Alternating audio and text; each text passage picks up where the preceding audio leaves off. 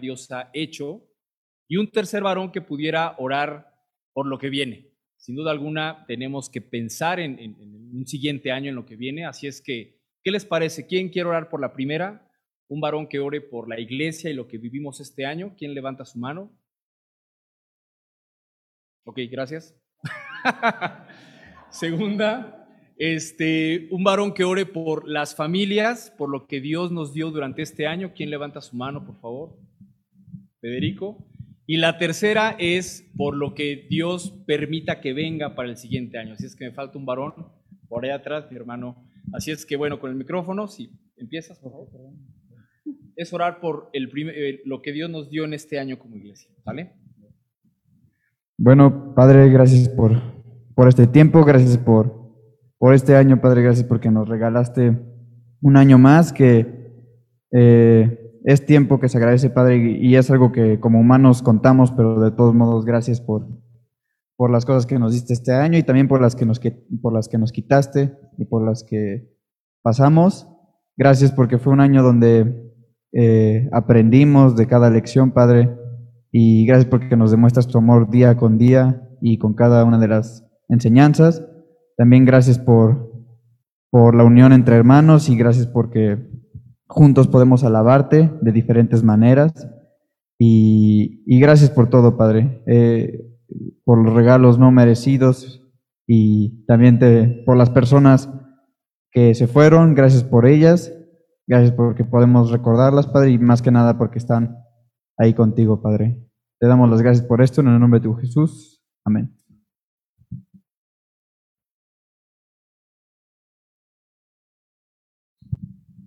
Bueno, pues Señor, gracias te damos en esta mañana por la vida, por la salvación y sobre todo, Señor, te damos las gracias por las familias de la iglesia local. Queremos, Señor, seguir poniéndolas en tus manos. Tú eres el que nos cambia, tú eres el que nos transforma y necesitamos, Señor, de ti. No podemos solos y hay algunas familias, Señor, que pues pareciera que te necesitan más, pero la realidad es que todos te necesitamos.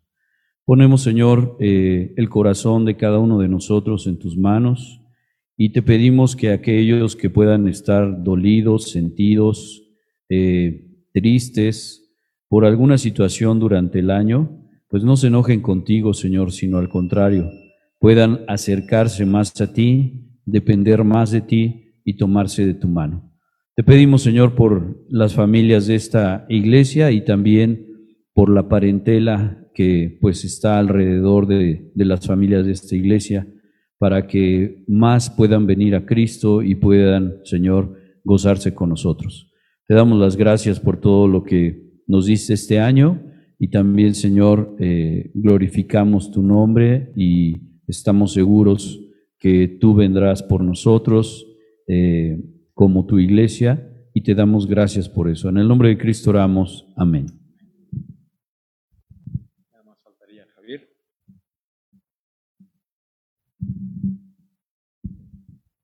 Padre, te damos gracias en esta mañana, Dios, por nuestras vidas.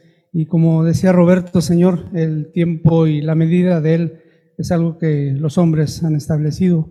En ti no hay tiempo, Señor, tú eres absoluto y eterno y te damos gracias por ello, porque podemos hoy estar aquí poniendo este, la medida del tiempo humano, ponerlo en tus manos.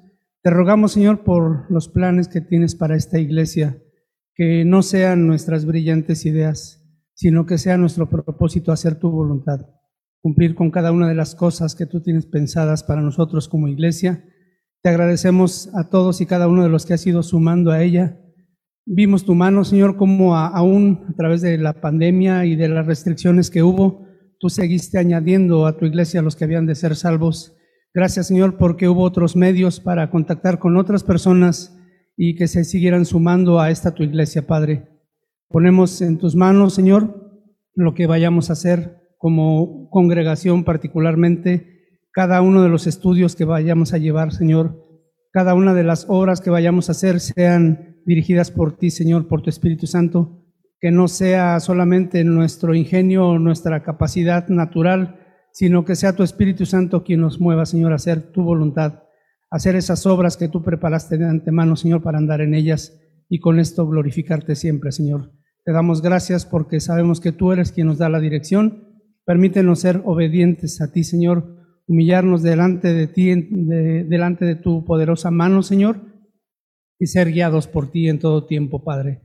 Te agradecemos, Señor, por esta iglesia local y por lo que tú seguirás haciendo en ella y que todo sea para gloria de tu nombre. En el nombre de Jesús te lo pedimos. Amén. Gracias, pueden sentarse hermanos. Y nosotros llegamos como familia en apenas por ahí, eh, bueno, en este año llegamos, no me acuerdo si antes o después del mes de abril, pero es la primera vez que me toca compartir con ustedes, así es que agradezco el privilegio de poder en el último servicio de un año que siempre tiene cierta característica, ¿no? Por ser el último, el haberme permitido compartir. Así es que, bien, hermanos, vamos a, estudiar el día de hoy en el libro de Eclesiastés, si quieres comenzarlo a abrir ahí. Vamos a estudiar y a tratar de responder una pregunta que nos da una perspectiva precisamente al terminar un año y comenzar otro. Y esta pregunta es, ¿qué propósito tiene la vida? ¿Qué propósito tiene comenzar un año nuevo y hacia dónde ir? ¿Qué hacer con mi vida en este nuevo año que comienza. Como dicen por ahí, tenemos 365 oportunidades para hacer una serie de, cosas durante un año. Pero al final del día, ¿qué propósito tiene la vida? ¿Qué propósito tiene continuar viviendo? Y esta pregunta se la han hecho a través de muchos años todos los seres humanos y ha habido una serie de respuestas para tratar de responder qué propósito tiene la vida.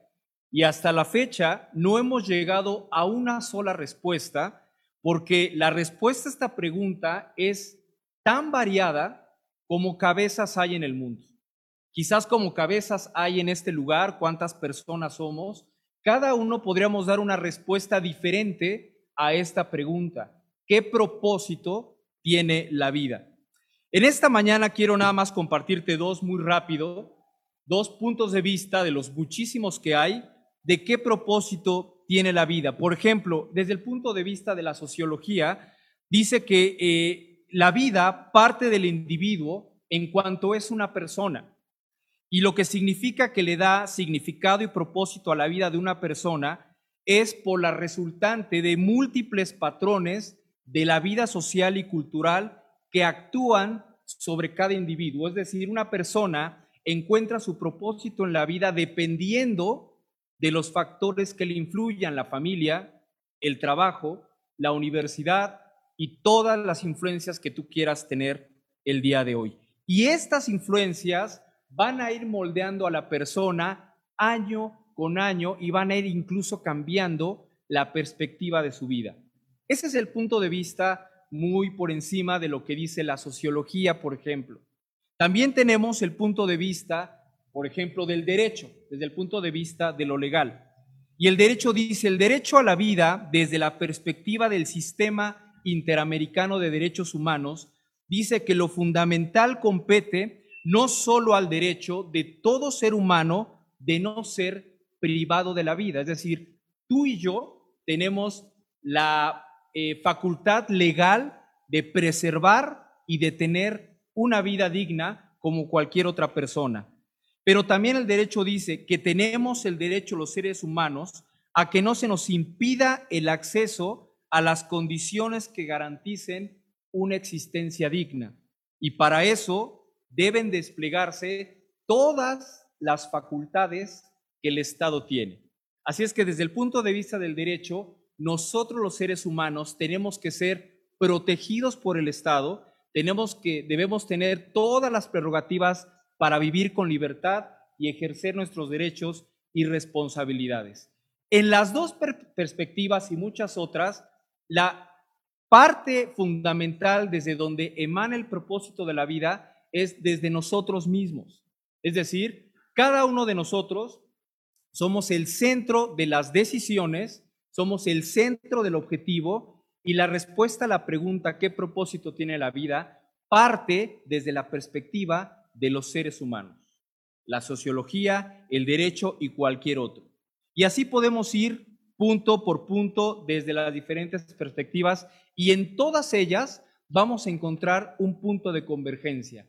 el ser humano es el centro del universo. Y a partir de nosotros mismos comenzamos a definir qué es la vida. Si la vida para mí es trabajar, ese es el propósito de la vida y voy a llevar a mis hijos a que tengan ese propósito. Si el propósito de la vida es ah, la ecología, hacia allá voy a dirigir todos mis esfuerzos. Y voy a ir heredando de generación en generación ese sentido de la vida donde lo más importante somos los seres humanos. Sin duda alguna, durante siglos hemos buscado definir y responder a las principales preguntas de la vida. ¿Quién soy? ¿De dónde vengo? ¿Y hacia dónde voy? Todos los seres humanos en algún momento de nuestra vida estamos preguntándonos, ¿para qué estoy aquí? ¿Hacia dónde me voy a dirigir? Es más, ¿de dónde vengo? Y hasta la fecha no hemos encontrado desde la perspectiva humana una sola respuesta que nos dé la certeza de qué propósito tiene la vida. Sin embargo, déjame decirte que es muy importante esta respuesta, la que tú le des, porque esta respuesta a la pregunta qué propósito tiene la vida va a definir el propósito de tu familia. La respuesta que tú le des a qué propósito tiene la vida va a definir el propósito de tus hijos. Y la respuesta que tú le des a qué propósito tiene la vida va a definir aún tu eternidad. Así es que esta respuesta es muy importante y necesitamos tener en la perspectiva de este nuevo año una respuesta muy concreta de para qué vamos a iniciar una vida nueva en términos de calendario. ¿Qué vamos a hacer con nuestra vida? ¿Cuál va a ser el punto medular o la importancia que le vamos a, dar a vivir? ¿A seguir solamente trabajar por trabajar? ¿Vivir por vivir? ¿Desperdiciar la vida? ¿O tener un propósito bien definido, muy central, que nos dé perspectivas, no nada más en esta tierra, sino más allá? A ti, a tu familia y a todos los que te rodean. El doctor Edwin Lutzer, en un libro que escribió que se llama Tu primer minuto antes de morir, lanza esta pregunta desde la introducción de su libro. Dice, ¿qué es la vida sino una preparación para la eternidad? Así es que el paso que nosotros demos en esta vida, la forma en la que vivamos, sin duda alguna va a impactar la eternidad que nosotros vayamos a tener. ¿Qué es la vida sino una preparación para la eternidad? El historiador francés Jean-Baptiste Durosel, en un libro que escribió que dice Teoría sobre las relaciones internacionales, escribe lo siguiente.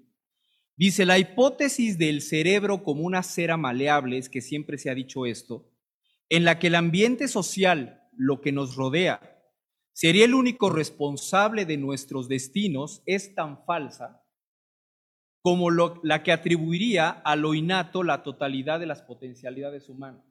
Es decir, pensar que somos como somos y somos lo grande que podemos llegar a ser tan solo por el hecho de ser seres humanos es falso. Ahora bien, y esta comparación es bien interesante, dice, mientras no sepamos por qué los 15 mil a 80 mil millones de células del cerebro hacen del hombre un ser esencialmente diferente del chimpancé que tiene cuatro mil a ocho mil millones, no será posible enunciar una verdad científica global sobre el pensamiento y las acciones humanas. ¿Qué significa esto? Que la respuesta a la pregunta ¿qué propósito tiene la vida? Si seguimos pensando que venimos del chango y que nos podemos comparar como parte de los animales del universo, imagínate qué respuesta le vamos a dar a esa pregunta. Y más adelante este historiador remata diciendo, ninguna ciencia humana puede ser objetiva. Por esa razón no hemos encontrado una sola respuesta a qué propósito tiene la vida. Porque va a ser desde la perspectiva humana, con nosotros en el centro del universo, pero esa persona que le quiera dar la respuesta a la vida va a estar obviamente influenciada por una serie de cosas cuyo pensamiento va a ser totalmente subjetivo. Y por esa razón no hemos podido encontrar una sola respuesta. Hasta el momento el ser humano no lo ha logrado ni lo haremos. Llegar a una sola respuesta unánime y absoluta de qué propósito tiene la vida mientras nosotros seamos el centro de la respuesta a qué propósito tiene la vida. Todas las definiciones que queramos encontrar van a partir de nosotros, los seres humanos, como centro del universo. Y mientras eso suceda, jamás tendremos una respuesta concreta. Pero solo hay una sola perspectiva que dice de sí misma ser la única y absoluta y está muy lejos de acercarse a cualquier perspectiva humana que tú y yo hayamos escuchado durante todos los años que tenemos de vida. Y esta perspectiva absoluta se encuentra en este libro que se llama la Biblia, que es la palabra de Dios. Por ejemplo, de sí misma la Biblia dice en Juan 5:39, escudriñad las escrituras porque a vosotros os parece que en ellas tenéis la vida eterna. Así es que la Biblia misma dice, ábreme, léeme, estudiame y en ellas vas a encontrar la respuesta a qué propósito tiene la vida. Y ellas, dice Jesús, son las que dan testimonio de mí. Así es que el único lugar donde tú y yo podemos encontrar una sola respuesta al propósito de mi vida, al propósito de tu vida, de lo que vamos a hacer en este 2022 y los que siguen, no está afuera, está aquí en la palabra de Dios. Jeremías capítulo 9, versículo 23. En la perspectiva de la Biblia, hermanos, el centro de la vida, de la existencia, no somos los seres humanos. Las respuestas a la vida no parten de nosotros los seres humanos, sino parten de Dios mismo. Jeremías 9, 23 al 24. Así dijo Jehová, no se alabe el sabio en su sabiduría, ni en su valentía se alabe el valiente, ni el rico se alabe en sus riquezas. Mas alabes en esto el que se hubiere de alabar, en entenderme y conocerme que yo soy Jehová, que hago misericordia, juicio y justicia en la tierra, porque estas cosas quiero, dice Jehová. La respuesta a la pregunta ¿qué propósito tiene la vida? no es una respuesta basada en mi razonamiento o en tu razonamiento o en el razonamiento de las universidades o de los que opinan en la televisión, ni mucho menos del gobierno. De nadie puede provenir esa respuesta. No está basada en razonamientos ni tiene al hombre en el centro del universo. La respuesta que está en la Biblia es una cosmovisión cristiana, es una cosmovisión bíblica y que se desprende de premisas como, por ejemplo, la existencia de una verdad absoluta. La Biblia dice, yo soy Jehová. No eres tú Jehová, no soy yo Jehová. La verdad viene de Dios, no viene de mí ni de nosotros. También en esta, en esta porción de Jeremías, esa verdad absoluta existe solamente en Dios. Yo soy Jehová. Y como tercera premisa, esa verdad absoluta depende única y exclusivamente de la fidelidad de Dios. Yo soy Jehová. Así es que si esta afirmación del Antiguo Testamento no nos mueve nuestro corazón a pensar en quién hemos confiado y en quién tenemos que seguir confiando para el siguiente año, yo soy Jehová, no va a haber ninguna otra cosa que a ti y a mí nos dé una verdad absoluta. Bajo esta lente de la escritura, el hombre para responder a la, a la pregunta, ¿qué propósito tiene la vida? Se quita del medio no parte la respuesta ni de ti ni de mí, sino parte de yo soy Jehová, estando Él en el centro y no tú o yo. Así es que esta respuesta nos establece como a, a Dios como el centro de la ecuación y donde el hombre se dispone a hacer una sola cosa en específico.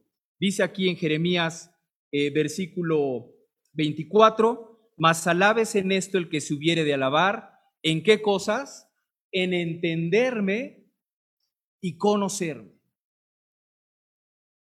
Lo único que tú y yo tenemos que hacer fundamentalmente en nuestra vida es entender y conocer a Jehová. Yo soy Jehová.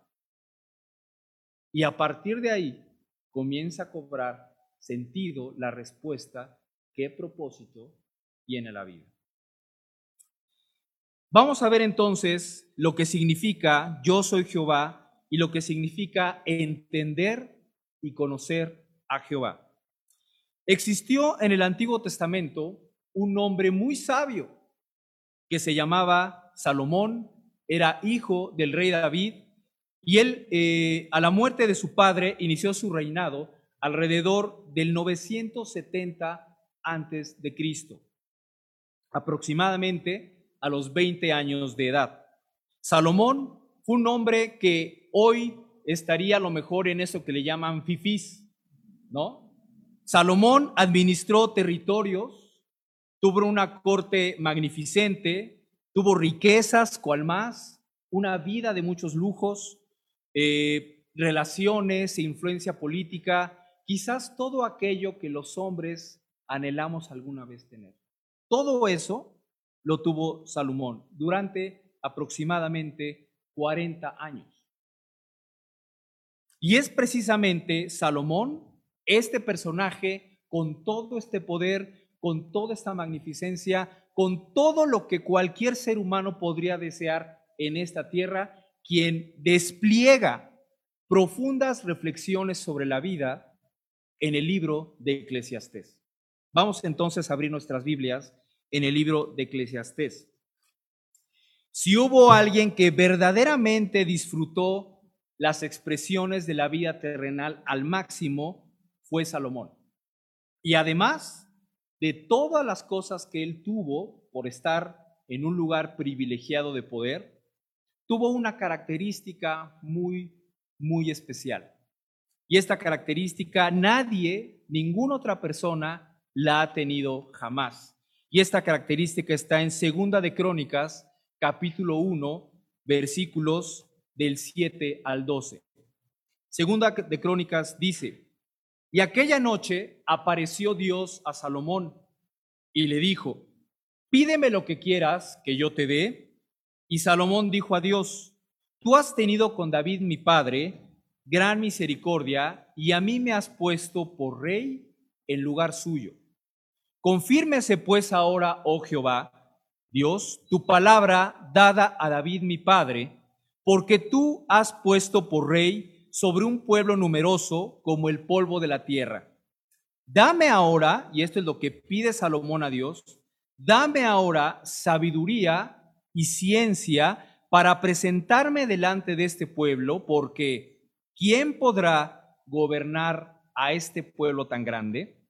Y dijo Dios a Salomón, por cuanto hubo en tu corazón este deseo y no pediste qué cosas, riquezas, bienes o gloria, ni la vida de los que te quieren mal, ni pediste muchos días, sino que has pedido para ti sabiduría y ciencia para gobernar a mi pueblo, sobre el cual te he puesto por rey, sabiduría y ciencia te son dadas.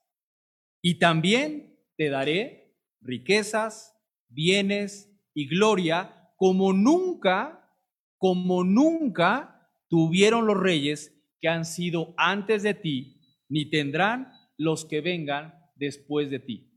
Este hombre Salomón, que lo que le pidió a Dios fue sabiduría, es quien en el libro de Eclesiastés, a lo largo de todo este libro, nos da la respuesta centrada en Dios de cuál es el propósito de la vida. Y este propósito de la vida debería ser inmediatamente nuestro propósito para el 2022. Así pues, Salomón, investido de esta sabiduría, escribió muchísimas cosas aquí en Eclesiastés y donde vamos a ver en esta mañana cómo Salomón quita al ser humano del centro de la ecuación y plantea a Dios en el centro para dar respuesta al propósito de la vida. En los tiempos de Israel, dentro de lo que es la literatura que se le llama sapiencial, como Eclesiastés, Job y Proverbios, el propósito de la vida consistía en una sola cosa, en el temor de Dios.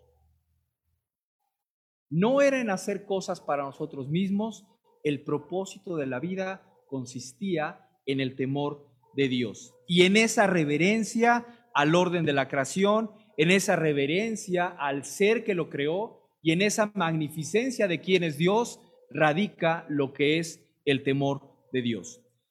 Vamos a ver, por ejemplo, Eclesiastés capítulo 1, versículo 3, dice, ¿qué provecho tiene el hombre de todo su trabajo con que se afana debajo del sol? Fíjate cómo no podemos contestar la pregunta qué propósito tiene la vida desde la perspectiva que tú y yo tenemos, que es lo que la Biblia le llama, debajo del sol. Es decir, la vida cotidiana que nos rodea a ti y a mí. Dice Eclesiastés, ¿qué provecho tiene el hombre de todo su trabajo con que se afana debajo del sol?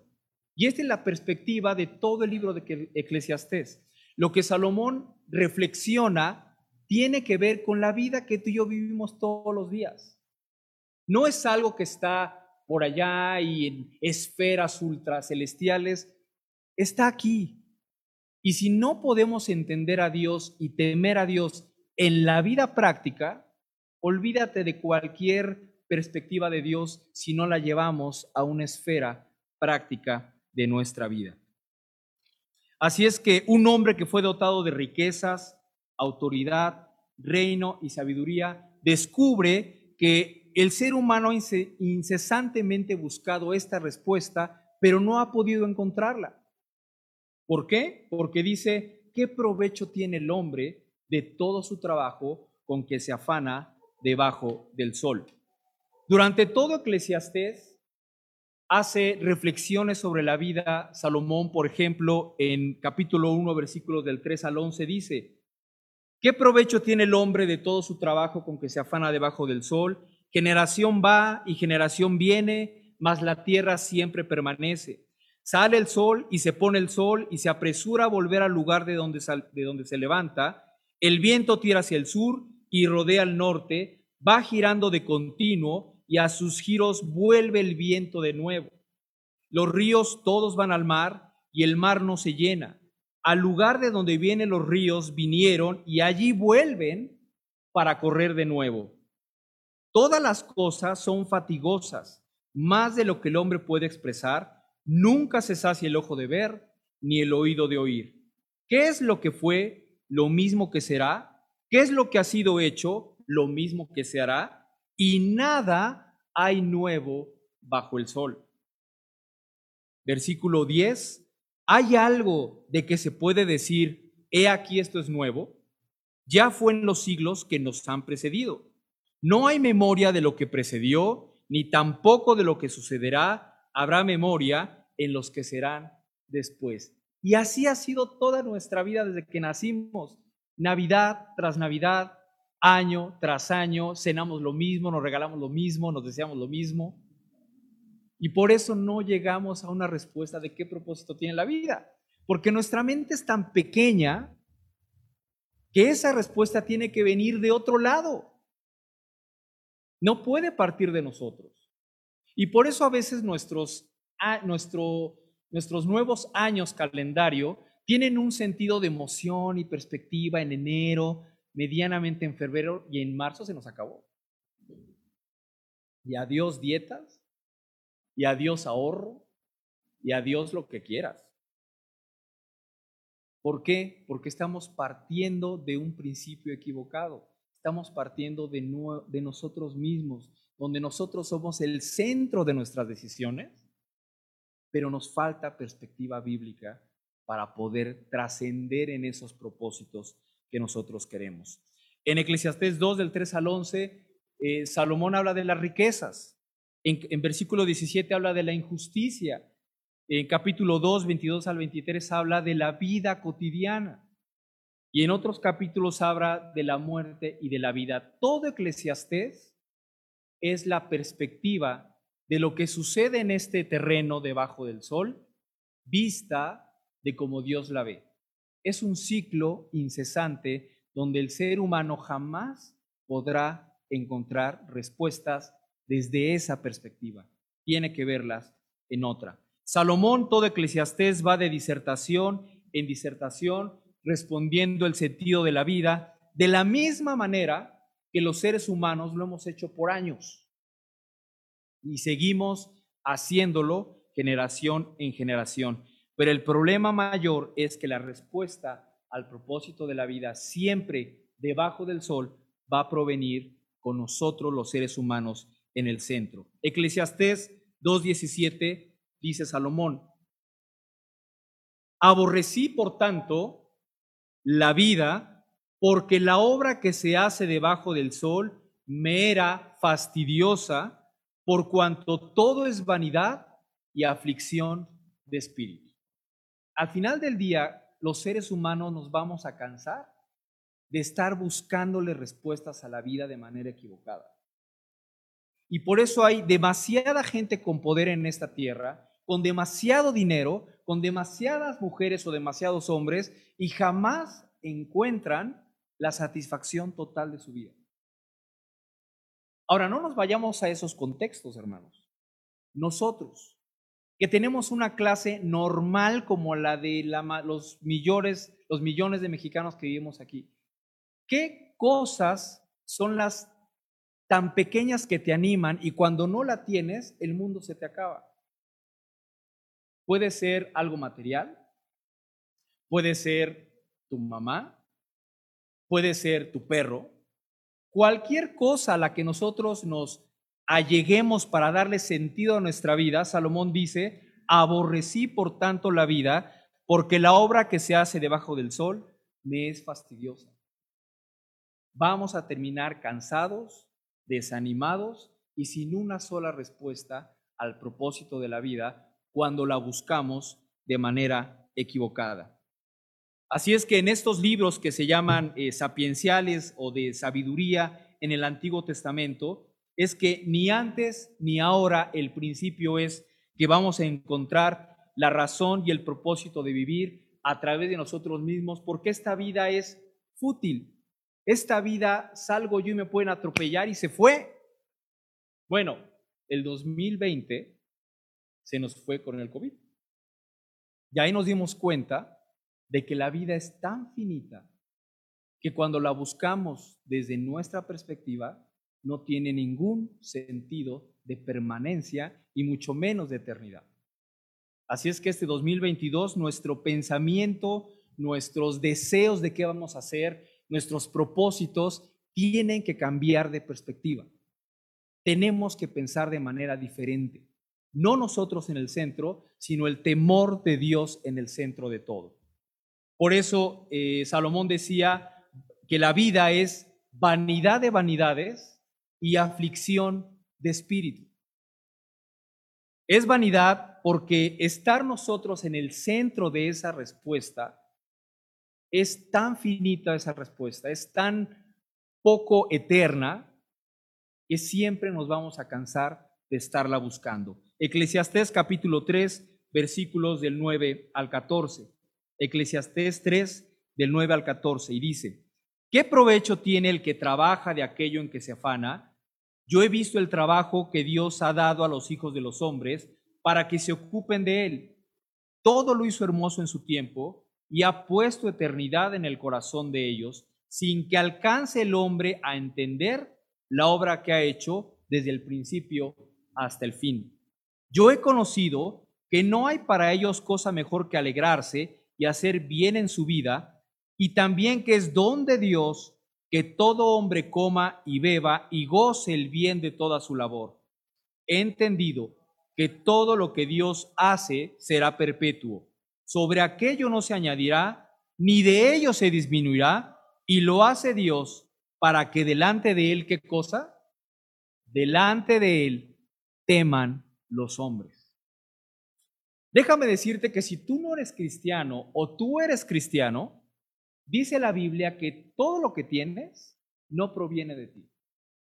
Es la pura gracia y misericordia de Dios que te levantes todos los días, que respiremos todos los días, que comamos tres veces todos los días y que cada ocho días podamos venir aquí a alabar su nombre. Es pura misericordia de Dios.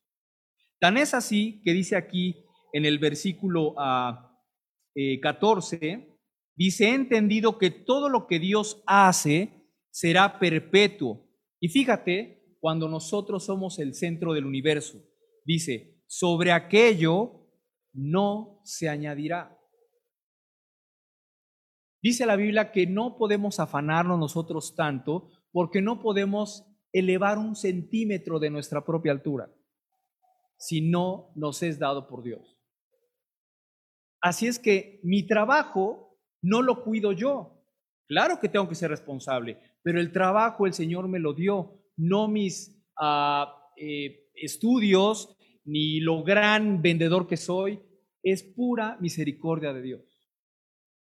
Y dice también aquí el versículo 14, sobre aquello no se añadirá ni se disminuirá. ¿Y lo hace quién?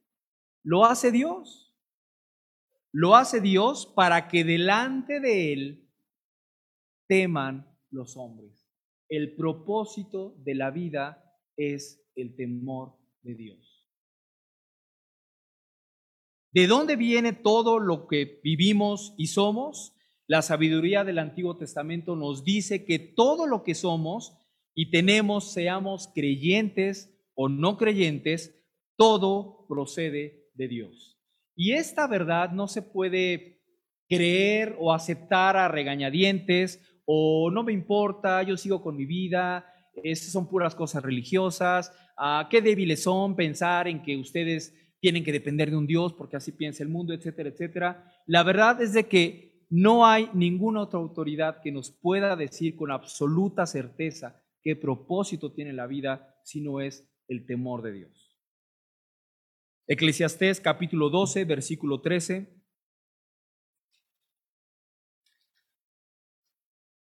Eclesiastés capítulo 12, versículo 13. Y es el final del libro de Eclesiastés, el remate absoluto de las conclusiones de vida que Salomón ha venido haciendo a lo largo de 12 capítulos, es el remate final del propósito de la vida.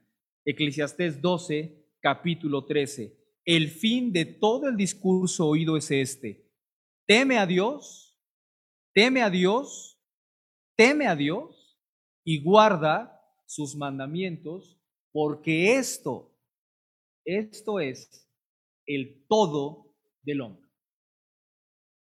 No hay ninguna otra cosa mayor que el ser humano deba de hacer para encontrarle propósito a su vida que comenzar temiendo a Dios. Comenzar a ver que no somos nosotros el centro del universo que no depende lo que yo quiero de la vida, sino que parte de quien es el dueño de la vida, que es Jehová. El temor a Dios, hermanos, por supuesto que no es tenerle miedo a Dios en el concepto de lo que significa el horror o, o algo como que no me le puedo ni siquiera acercar. Eso no es el temor de Dios en la Biblia. El concepto en la Biblia del temor de Dios tiene que ver con el asunto de reverencia, de temer a Dios por quien es Él, por los atributos que tiene como Dios y aún por la obra de salvación que hizo a través de su Hijo Jesucristo. Así que el temor de Dios, las implicaciones en la Biblia tienen que, tienen que ver con reconocer el poder del que tiene Dios para obrar sobre la vida de los seres humanos. Tiene que ver con una sumisión del ser humano hacia Dios y pensar que solamente Él tiene las respuestas a la vida. Tiene que ver con, la, con los atributos celestiales que solamente Dios tiene y tiene que ver también con su poder absoluto como dueño del universo. Así es que el temor a Dios, hermanos, no es algo psicológico donde yo me pongo un ser por encima de mí y nada más, sino acuérdate que vimos en Jeremías que para temer a Dios tenemos que entenderlo y conocerlo. Y la única forma de entender y conocer a Dios es a través de las escrituras. Algunos personajes del Antiguo Testamento que tenemos como ejemplos del temor de Dios tenemos a Abraham, quien fue capaz de, de estar al momento de sacrificar a su hijo por temor a Dios. Tenemos, por ejemplo, a Moisés, quien se aventó a buscar liberar un pueblo creyendo, teniendo temor de Dios. Tenemos a Josué, a Job, a Jonás y al mismo pueblo de Israel que en ciertos momentos mostraron temor de Dios. Así es que, para resumir, ¿cuáles son las tres maneras distintas en las cuales es el temor de Dios en el Antiguo Testamento? Es una expresión que tú y yo debemos tener como iglesia de quién es Dios, cómo vivimos nuestro cristianismo. ¿Cómo es que decimos que vamos los domingos a la iglesia y cómo nos comportamos durante toda la semana? ¿Mostramos temor de Dios en la forma en que la gente nos vaya afuera? ¿Saben que somos cristianos porque cantamos alabanzas o porque nos comportamos dignamente como hijos de Dios? Tiene que ver el temor de Dios también en la Biblia con la obediencia que nosotros tengamos a la palabra de Dios ya lo veíamos con Toño en Santiago, que tenemos que ser hacedores de la palabra. Eso es un parámetro profundo e inigualable de lo que es el temor de Dios. Un cristiano verdaderamente obediente. Muestra que le teme a Dios. Y finalmente, el temor de Dios es cómo afecta y ha transformado tu vida y la mía. ¿Realmente podemos hablar como creyentes de un antes y un después? ¿O tenemos determinado tiempo de creyentes y seguimos exactamente en el mismo estado? Y en algún momento a lo mejor levantamos la mano en un desayuno o en una campaña o fuimos a estudios bíblicos y la vida nunca se transformó. Y no se transformó porque a Dios le faltó poder, no se transformó porque no temiste a Dios pensaste que podías vivir la vida como cualquier otro grupo religioso. Pero el temor de Dios tiene que ver con cómo has permitido que Dios transforme tu vida. El temor de Dios es una expresión profunda que transmite y refleja la piedad, la devoción que la persona le tiene al Dios del universo. Y Eclesiastés 12:13 dice, ya lo leímos, el fin de todo el discurso oído es este, teme a Dios y guarda sus mandamientos. Seamos hacedores de la palabra de Dios. No puede haber una relación entre yo adoro a Dios, le temo a Dios, amo mucho a Dios y me comporto como el anticristo de lunes a viernes. Tiene que haber una, una conexión real entre lo que predicamos, cantamos y decimos con lo que vivimos todos los días. Eso es un reflejo de temer a Dios. Por eso no es miedo a Dios. Es comportamiento hacia Él por quién es Él y lo que ha hecho por mí. El temor a Jehová debe verse de una forma muy clara en la forma en que tú y yo mantenemos nuestra comunión con Dios.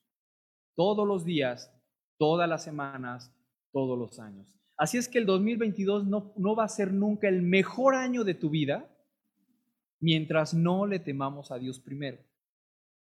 Por ahí Toño decía que sí hay una serie de cosas siempre aquí en los finales de año y de consejos que te dan en la televisión y cada año es exactamente lo mismo, hermanos.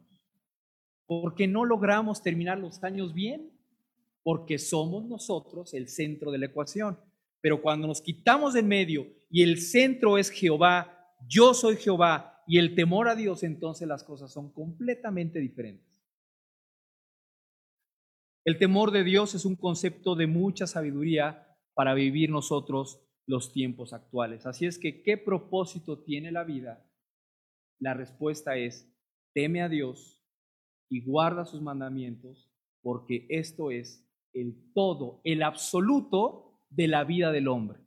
Fuera de eso, vamos a terminar como Salomón decía, aborrecí la vida porque encontré que no hay absolutamente nada en ella. Señor, te damos gracias en esta mañana por permitirnos reflexionar respecto del propósito de nuestra vida y encontrar una respuesta absoluta en tu palabra. No una respuesta que provenga de ninguno de nosotros, de ningún ser humano, sino una respuesta que proviene de la sabiduría dada a Salomón que está en tu palabra.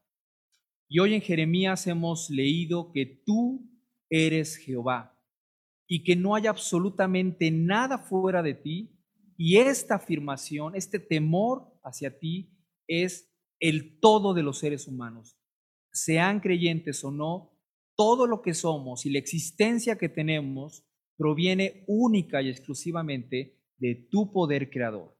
Nadie puede absolutamente crear vida por sí mismo. Así es que nosotros mismos no podemos planear nuestra vida fuera de ti.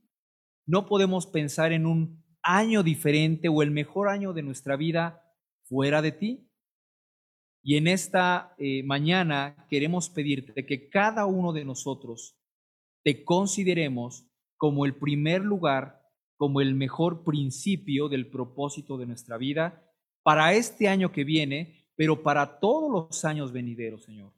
No nos permitas terminar el 2022 exactamente con las mismas dudas de vida, con las mismas fallas en nuestra perspectiva y aún con los mismos problemas en nuestro corazón, en nuestra mente, por haber seguido neceando de ponernos en el centro, de responder nosotros nuestras preguntas y no dejarte a ti ser el dueño de nuestra vida.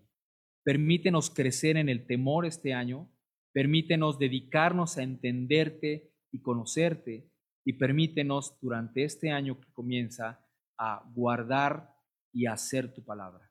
En el nombre de Jesús. Amén. Gracias, hermanos. Dios los bendiga.